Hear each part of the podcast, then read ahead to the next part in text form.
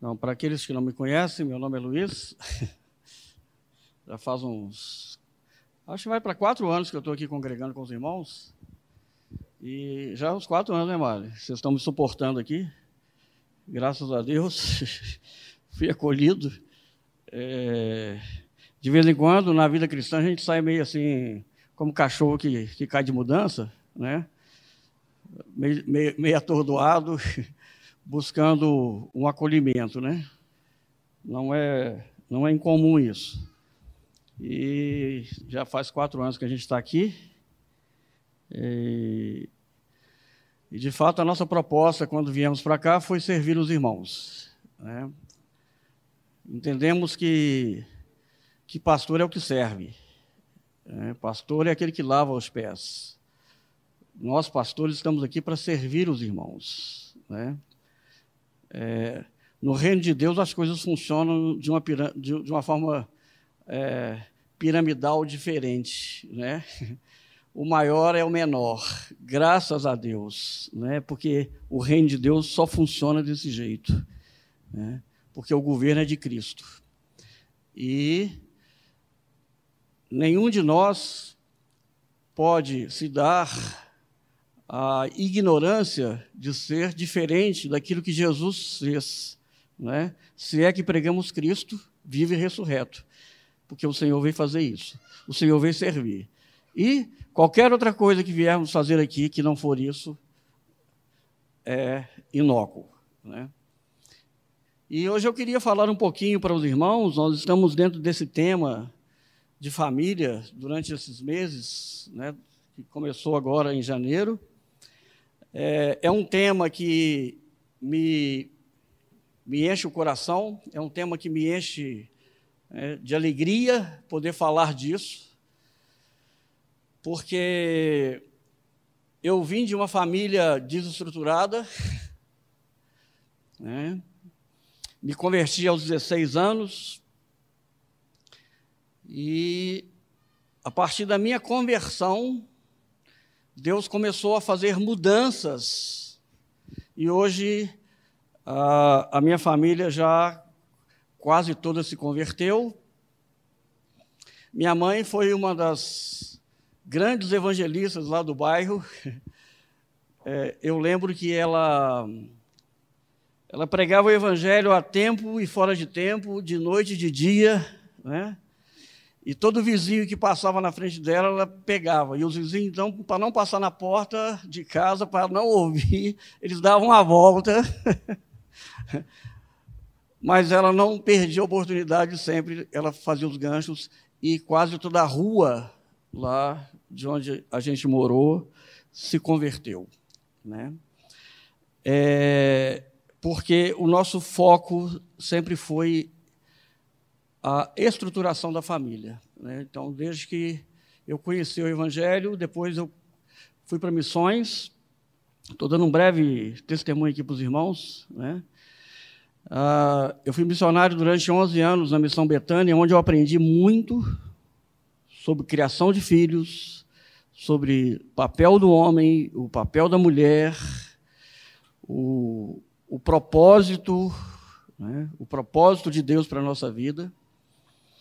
E graças a Deus, o meu casamento se manteve, a minha família se manteve exatamente em função dos fundamentos é, que recebemos da palavra por aqueles que nos que ministraram a nós, né?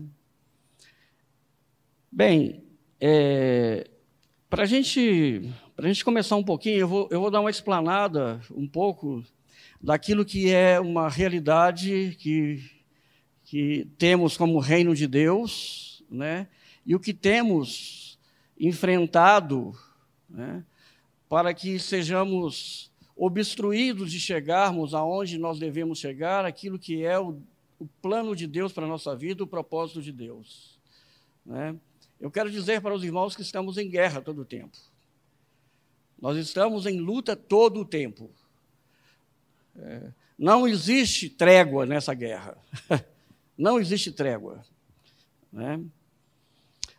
Pastor Gustavo, numa reunião que tivemos aqui na semana, aliás, há uns 20 dias atrás, a gente estava conversando a respeito dos temas que iríamos trabalhar com eles.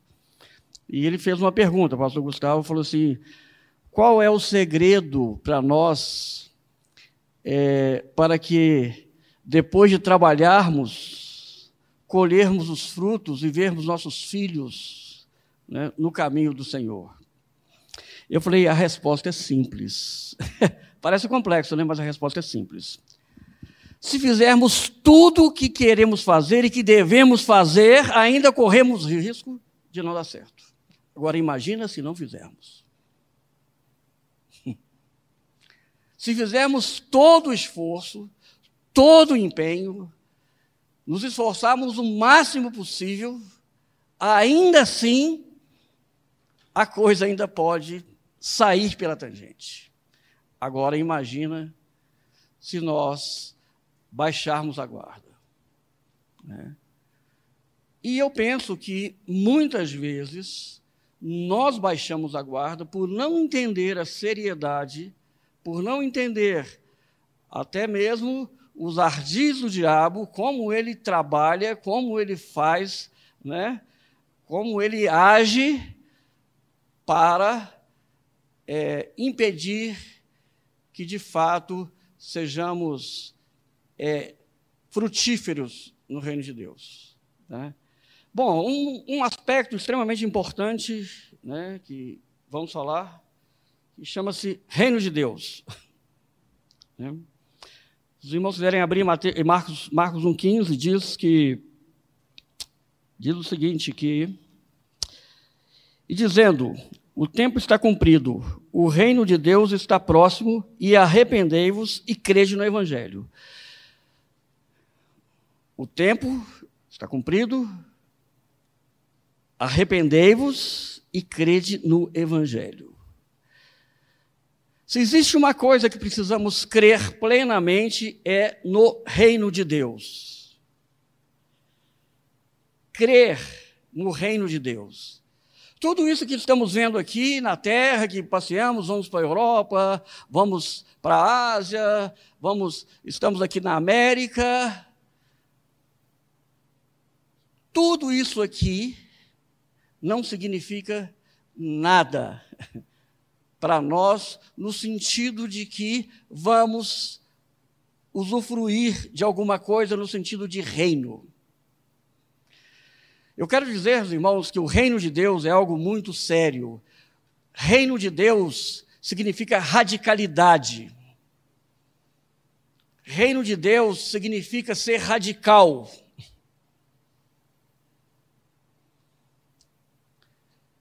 Nós não estamos acostumados com as questões que dizem respeito a reino.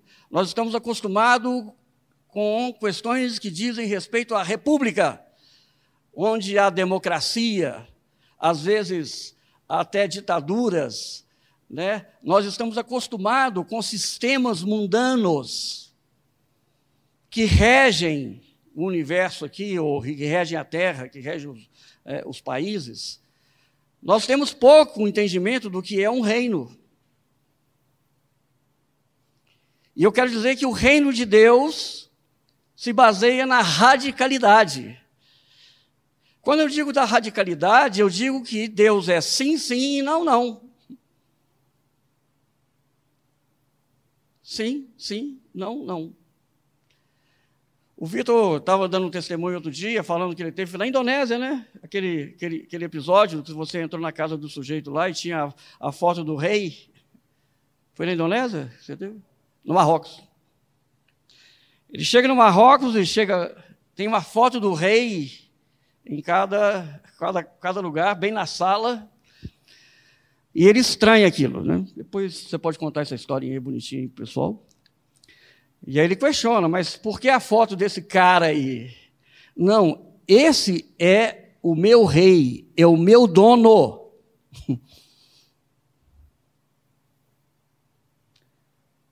O nosso rei é o nosso dono.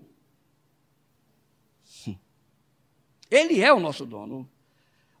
Eu gosto muito de ver filmes épicos, e ali mostra os reinados, gosto muito de ver aquelas as conquistas na Inglaterra, gosto de ver aqueles, aquelas, é, é, é, aqueles filmes que mostram né, as, as, conquistas dos reinos, como é que funciona a coisa. E o rei, então, ele apodera daquela, daquele lugar e ali a população vira súditos daquele rei. Só que nós não entendemos isso, nós não temos na nossa mentalidade, na nossa cabeça, que somos súditos de Deus.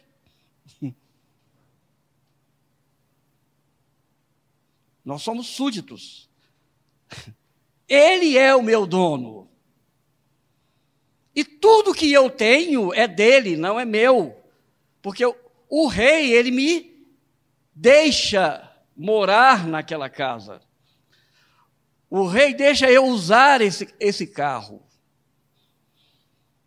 Eu não tenho nada. Inclusive, se eu sair daquele reino,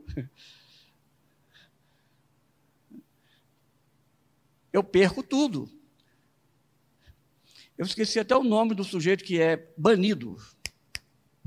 Ele é banido, ele é um exilado, um banido, né? E normalmente vai ele e a família toda não leva nada. Ele não tem nada. Ele não tem indenização. Ele não tem o Bolsa Família. Ele não tem a, o décimo terceiro. é? Isso chama reino.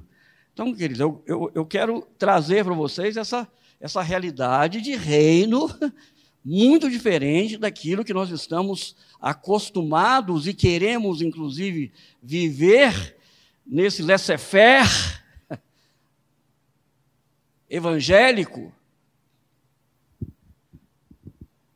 no, no evangelho da prosperidade, né?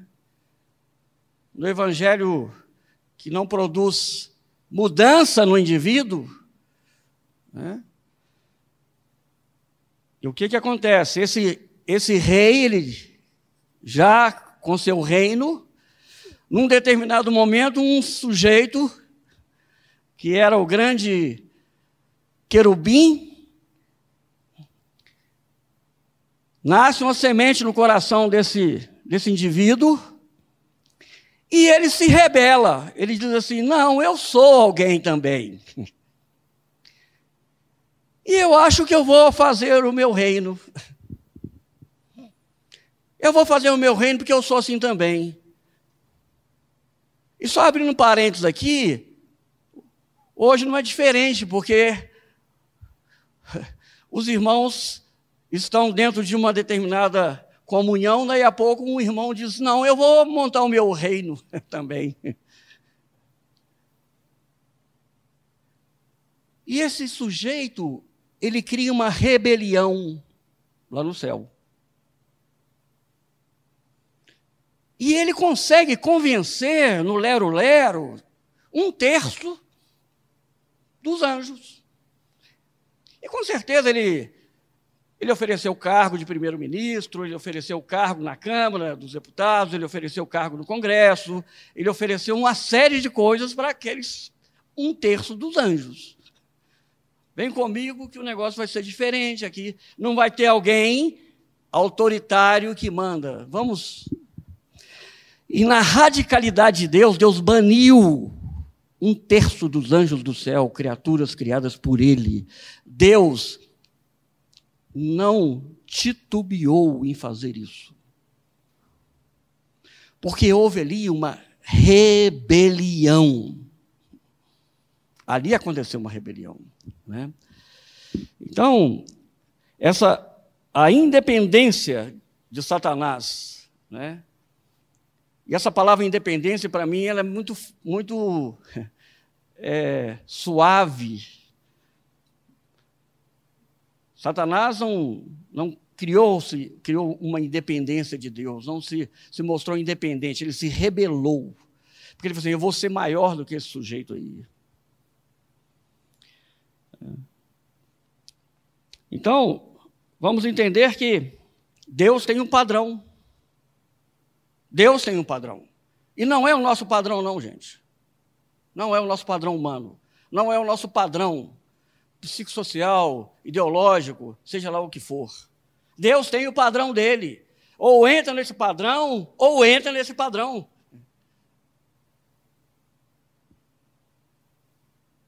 Vamos entender bem aqui.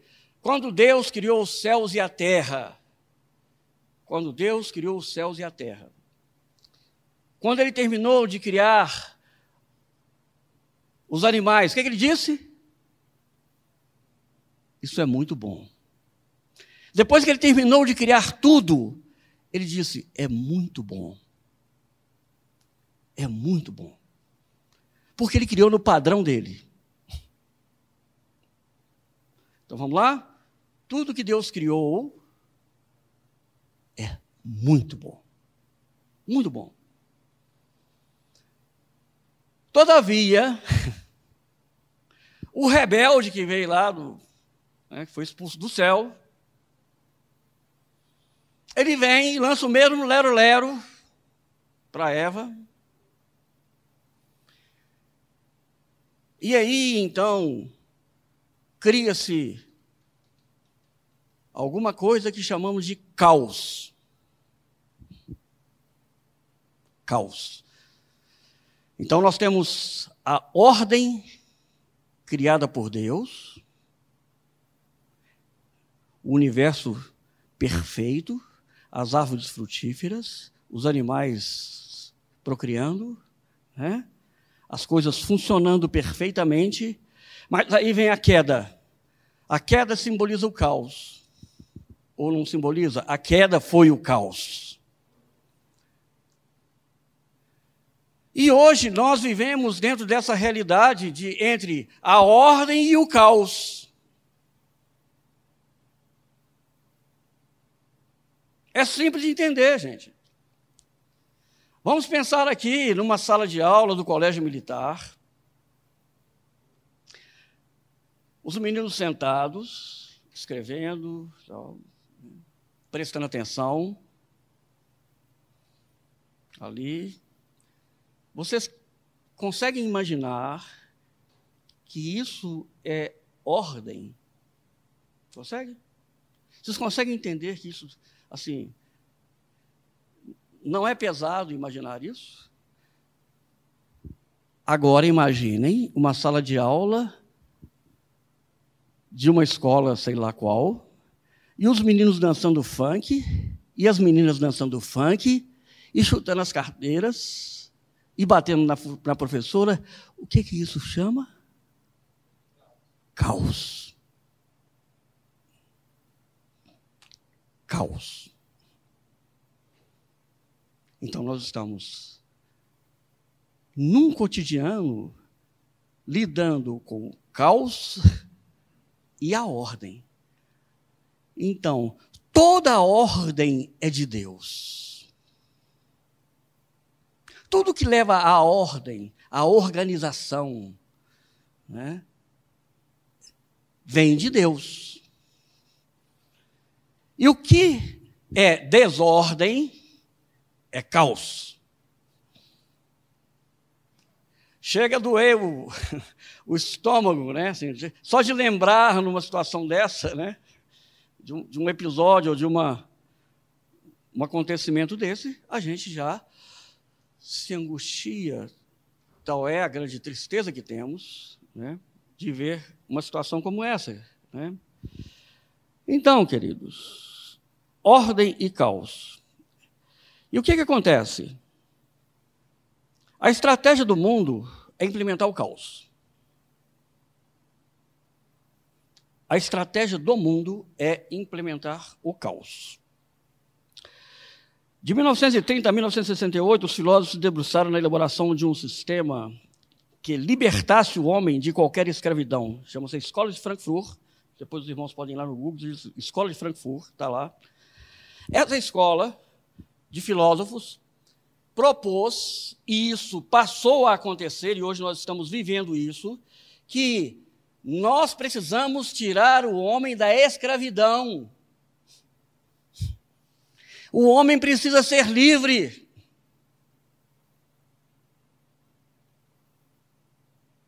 E o que significa ser livre? é não ter nenhuma autoridade sobre si, é não ter compromisso.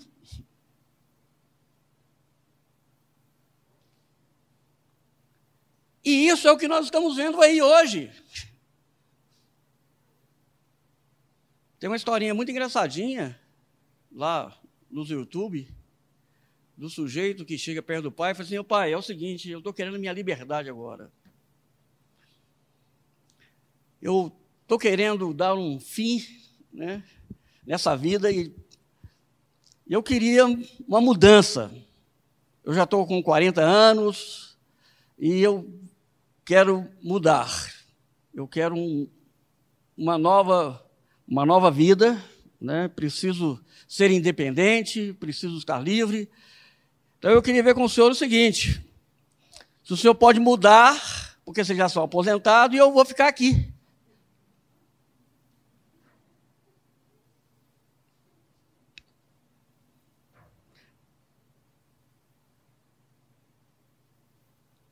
Hoje nós temos os hominos, homens meninos, que não conseguem assumir uma responsabilidade. É a queixa das, das moças, das irmãs, que não acham homem para assumi-las, casar e ser macho para cuidar da família, para cuidar dos filhos. Porque eles querem liberdade. As mulheres querem liberdade para ter sexo e não ter filho. Foi o que aconteceu na Argentina agora.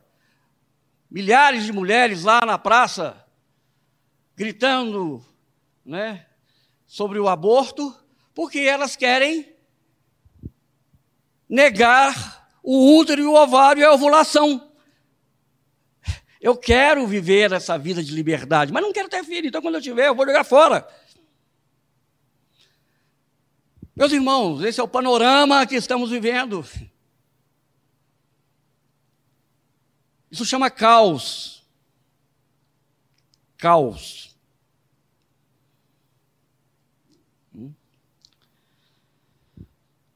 Eu fiz aqui, eu vi aqui uma estatística de que 50% dos divórcios acontecem em menos de 10 anos. A média é de 40% dos casamentos. 40% dos casamentos se desfazem em menos de 10 anos. Por quê? Porque queremos liberdade. Não dá, né? Não dá para a mulher pedir porque aqui acabou o gás, dá para você trocar o gás lá? Pô, isso é muito chato. Eu quero liberdade. Eu quero liberdade de chegar aqui 3, 4, 5 horas da manhã. Eu não, quero estar preso. Eu só quero mostrar para vocês a sutileza, a sutileza de como as coisas estão acontecendo e sei lá se nós estamos percebendo que a coisa é feia. Então, comparado aquilo que é reino de Deus, então nós vamos ver que existe um antagonismo impressionante do caos e da ordem. Né? Então, de fato, se a gente voltar né, para a nossa conversão, eu tenho que andar rápido aqui. Se nós voltarmos para a nossa conversão, eu gostaria de perguntar para os irmãos qual de vocês entendeu no, na sua conversão que você era um sujeito desgraçado, rebelde, que você ofendeu a Deus e que você vivia ofendendo a Deus. Porque eu vejo muita gente no púlpito, inclusive se vangloriando de que, ó, eu era um traficante, eu já matei. Parece que o cara sentia até um certo prazer de falar isso, certo? Assim, no inconsciente, que ele, ele era um cara mau, né? Ele era mau. Mas ele não consegue falar assim, eu era um morto, fedido, cheio de bicho, me comendo, podre, vivendo na podridão, ofendendo a Deus todo o tempo, ofendendo a santidade de Deus, porque Deus é santo. Né? A maioria não consegue entender isso. Então, muitas vezes nós precisamos checar com os irmãos como é que foi sua conversão. Você converteu como? Você entendeu essa realidade? Você entendeu que você está saindo agora e vai entrar num reino onde esse reino é que vai mandar?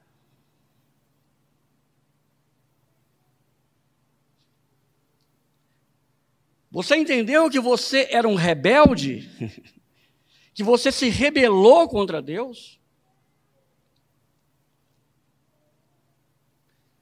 Então, quando nós falamos de pecado, queridos, quando nós falamos dessa a questão de, de arrependimento, né, a gente tem falado muito aqui que o arrependimento deve ser uma mudança de atitude interior, né?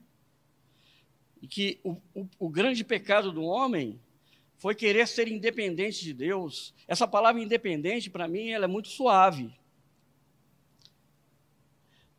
O pecado do homem foi ser querer ser independente e se rebelou. Ele é um rebelde, se rebelou contra Deus.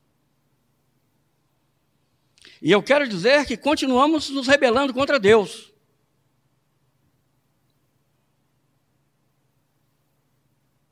Continuamos nos rebelando contra Deus, fazendo a nossa vontade. Esses dias eu fui comprar um carro, trocar meu carro, vendi meu carro e fui comprar um outro. Aí, esse, esse último carro que eu havia comprado, comprei assim, no impulso. Aí, esse outro carro que eu, que eu comprei, eu, eu falei assim: eu vou tomar vergonha na cara agora. Eu vou, eu vou fazer igual eu fazia quando eu não fazia, eu não, se eu fosse comprar um sapato, eu orava. Eu falei, Deus, aqui, me abençoe para comprar um sapato que ele não que seja bom, que ele não vai. Mesmo porque você não tem muito dinheiro para comprar sapato na época, a gente. Né? Então, para ele durar bastante. E eu orei, Deus, me, me dá um carro bom, porque o último me deu tanto problema. E de fato, Deus me deu um carro muito bom. Mas nós somos rebeldes, queridos, porque nós queremos todo o tempo fazer a nossa vontade. Né? Então, essa, essa rebelião, ela ela ela está intrínseca em nós, né? É uma rebelião, a coisa é tão intrínseca que o sujeito se rebela contra Deus por causa da sua imagem. Eu não aceito a minha imagem. A mulherada hoje está botando peito, tirando barriga e tal, e não sei o quê, para lá, para lá. Isso com 18 anos. Porque não aceita a imagem que Deus a fez.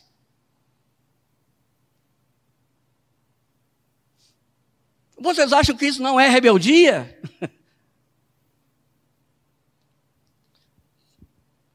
Eu amo a, é, o glamour da mulher, né?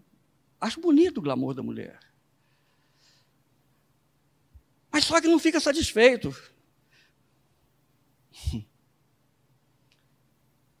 Isso é intrínseco em nós. A rebeldia, a negação daquilo que Deus quer para mim, como Deus quer. Se Deus te fez desse jeito, é porque Ele quer que você seja assim. Comecei a ficar careca, eu tinha 18 anos. Meu cabelo batia aqui. Pode acreditar. Não, eu era bonitão. Eu era bonitão, pode acreditar. Não parece não, mas era. O cabelo começou a cair. E eu passava tudo que era coisa, babosa, não sei o quê, aquele trem todo, aquela melequeira no cabelo, fedia aquele trem, meus irmãos. Né? Até que um dia eu cheguei no espelho, eu não esqueço disso. Eu olhei no espelho, e aquele trem entrando aqui, né? Eu falei, companheiro, deixa eu te falar, isso tem recurso não. Isso não tem recurso. Esquece, porque isso não tem recurso. Assume logo esse trem e vai ser feliz. Gente, Deus me fez com esse DNA, a minha genética é essa. Ninguém na minha família é careca, só eu. Que privilégio. Mas Deus fez assim. Só que nós entramos no curso desse mundo que nos leva a nos rebelar contra aquilo que Deus me deu. A insatisfação, né? todo o tempo a ansiedade, né? nos levando a não depender daquele que é rei que sabe que eu preciso. Né? Então, somos rebeldes. Se vocês quiserem repetir comigo, vocês podem repetir. Somos rebeldes. e muito. É. Então, eu quero alertar os irmãos que hoje não se fala sobre pecado. Hoje não se fala sobre pecado. Hoje não se ensina para uma criança que, olha, Jesus não abençoa isso. Jesus não aprova isso. Hoje nós não usamos as expressões fortes do reino.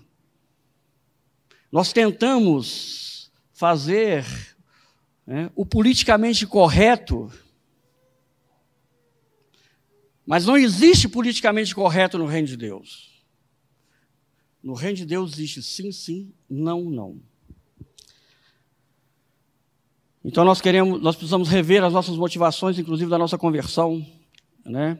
E do meu viver diário. O que, que aconteceu, queridos? As consequências do pecado em relação a Deus, né? em relação a nós mesmos, a condição miserável do homem, né? Então vamos entender aqui que o homem ofendeu a santidade de Deus e provocou a sua ira. Em Romanos 1, 18 diz: Porque do céu se manifesta a ira de Deus sobre toda a impiedade e injustiça dos homens que detêm a verdade e injustiça. Então, do céu se manifesta a ira de Deus. E esse povo está colhendo. O povo está colhendo. Né? Porque a ira de Deus se manifesta. Né? Com isso, o homem foi condenado ao castigo eterno. Essa era a nossa condição. A gente estava condenado ao castigo eterno. Mas às vezes existe um sofisma que diz assim: ah, mas eu era, assim, eu não sabia de nada, eu, eu, eu fiz e tal, mas Deus é bom, ele. Não. Eu ofendi a Deus e eu estava condenado ao castigo eterno.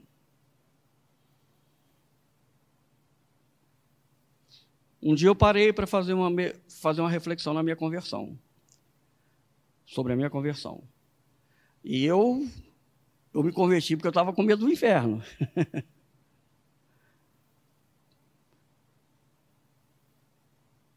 Mas, um dia, eu entendi que eu precisava me apaixonar por Jesus. Ele me salvou.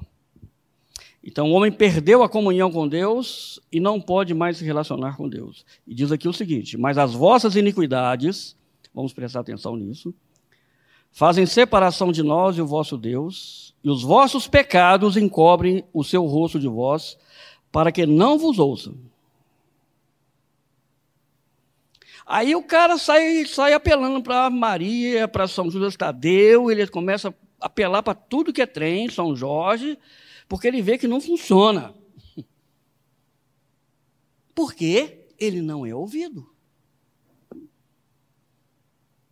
Quando eu cheguei aqui na comunidade, eu estava com uma vesícula estourada, não sei o quê, chamei Marley e falei assim, Marley, olha aqui para mim. Tem quatro anos. Acho que as pedrinhas... Quantos milagres nós temos presenciado e vivenciado aqui? Porque hoje Deus ouve a nossa oração. Né? Então, e o homem se tornou escravo de Satanás e do pecado. Então, éramos filhos da ira, e lá em Efésios diz isso, né? E João 8 diz que morrereis nos vossos pecados se não credes, e morrereis nos vossos pecados. Então, a rebeldia, querido, ela está no nosso coração, né? Na nossa forma de escolher entre o moral e o imoral, né? Aquilo que é definido pelo Evangelho. E de fato, nós precisamos nos arrepender. Nós precisamos nos arrepender de como é a nossa postura hoje em relação ao reino de Deus e aquilo que ele quer para nós. Porque tem um padrão, tem um princípio. Tem um princípio para o pai. Como que ele cuida do filho, como ele vai ensinar. Eu lembro, eu lembro do meu filho, quando eu comecei a falar para ele do evangelho, ele já estava entendendo. Eu falei para ele assim: olha, você precisa se apaixonar por Jesus. E o dia em que você tiver de escolher entre eu e Cristo, escolha Cristo. Escolha Jesus. Não, não me escolha. Entre você escolher, entre eu e ele, escolha Cristo. Meus irmãos, isso é urgente na nossa casa. Isso é urgente. Isso é urgente. O marido conduzir a mulher, ensinar a mulher, formar a mulher como Cristo ensinou, como Cristo cuida da esposa. É urgente a mulher amar o marido, sujeitar ao marido, como diz lá as, as irmãs mais velhas, ensine as mais novas como serem duas donas de como edificar no lar. Isso é urgente, porque senão nós não vamos muito para frente, não. Isso é reino de Deus. E nós estamos investindo nos nossos filhos para as grandes faculdades, para serem doutores.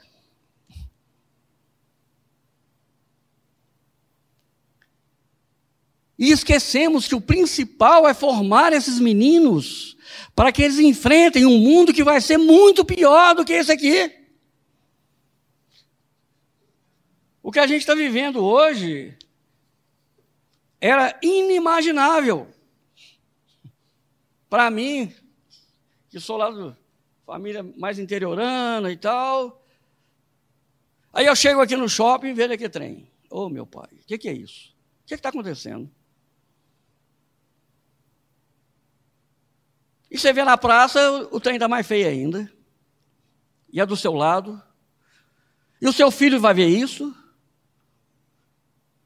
Qual é o fundamento que você está dando para os seus filhos? Qual é o fundamento? Meus irmãos, reino de Deus.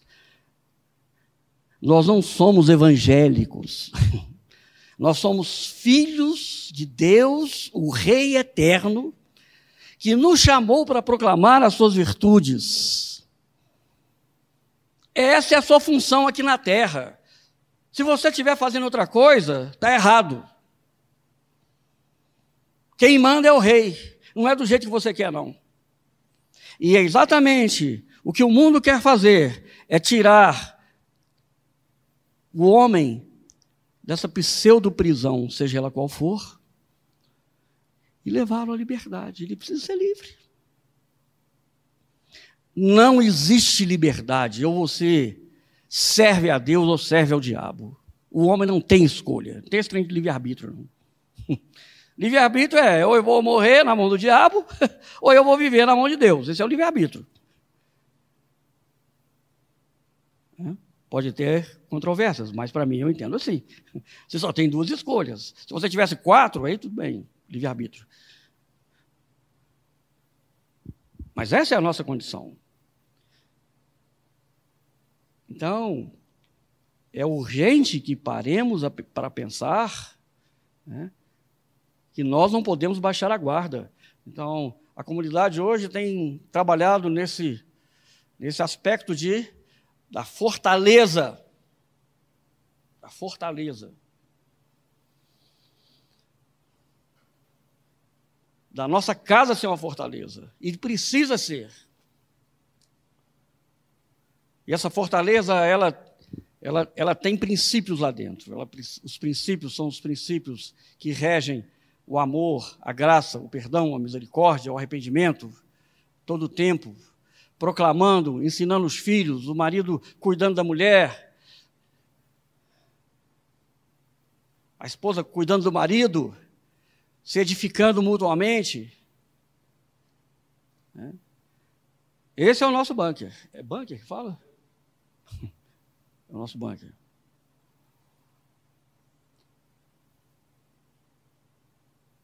Então nós podemos, queridos, escolher entre o caos e a, e a ordem. Né? Lá no meu consultório eu falo muito sobre isso. Caos e ordem. Porque normalmente, quando as pessoas chegam, elas estão vivendo um caos. Mas existe uma ordem. E vocês não sabem o quanto é penoso voltar para essa ordem. Esse é o problema. Que quanto mais fundo você vai no negócio, o tempo passa rápido. E eu tenho visto tantos irmãos, tantos irmãos, que nasceram no Evangelho, foram criados no Evangelho, cujos filhos hoje são pessoalistas, né? defendem tudo que é perversão. Aí eu pergunto: onde é que erramos? O tempo passa e acabou. a pessoa já está com 20 anos. Você vai fazer o quê? Consertar? Que Deus tenha misericórdia. Então, meus irmãos, nós precisamos nos arrepender de como nós estamos enxergando as coisas, de como nós estamos vendo essa caminhada. A coisa está meio laissez-faire.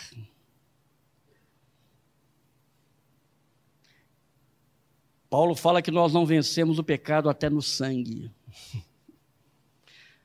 Só para a gente terminar, porque falta um minuto, a gente tem que cumprir o protocolo também, né, gente? Olha o desespero de Paulo aqui.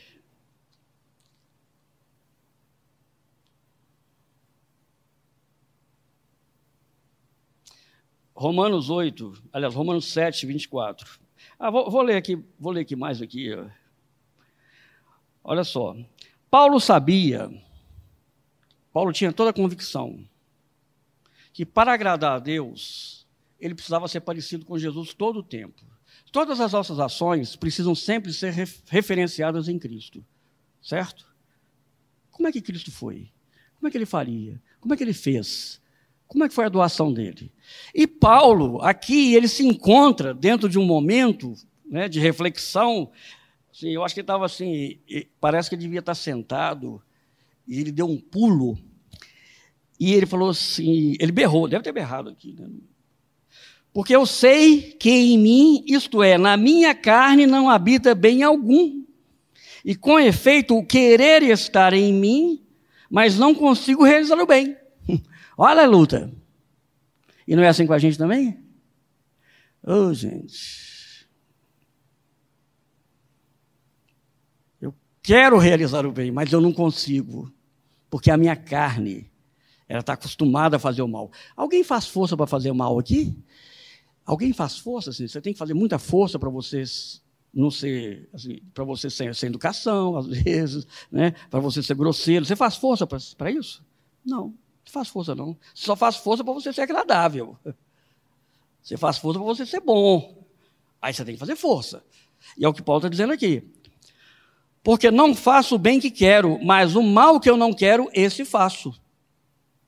Ora, se faço, se faço o que não quero, já não faço eu, mas o pecado que habita em mim. Acho então que a lei é em mim, que quando quero fazer o bem, o mal está comigo. No final, ele diz assim: olha, no verso 24 aqui: Miserável homem que sou, quem me livrará do corpo dessa morte? Aí que ele fala assim: olha, eu dou graças a Jesus Cristo, dou graças a Deus por Jesus Cristo, nosso Senhor. Porque ele reconhece, eu quero fazer.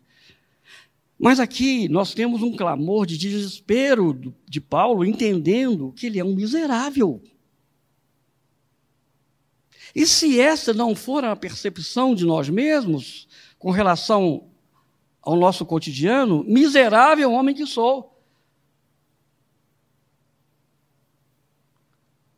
Não tem arrependimento.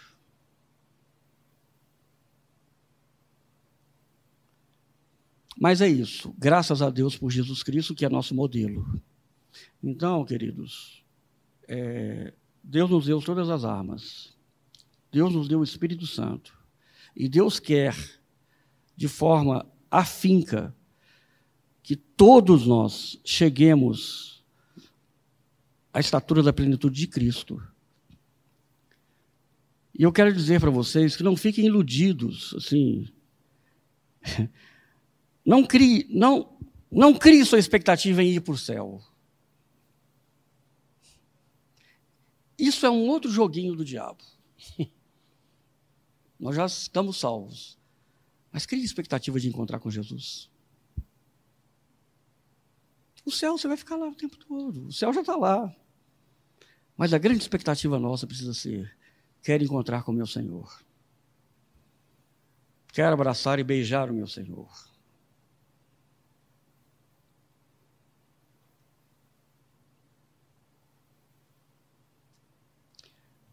Reino de Deus é guerra. Essa carne precisa ser esmurrada, gente. Não brinca, não. Essa carne precisa, precisa levar chicote. Ela é manhosa. Então, reino de Deus. Arrepender da nossa rebelião. E fazemos aquilo que está definido como correto para a nossa vida, para mantermos uma ordem não um caos. Amém? Que Deus abençoe os irmãos.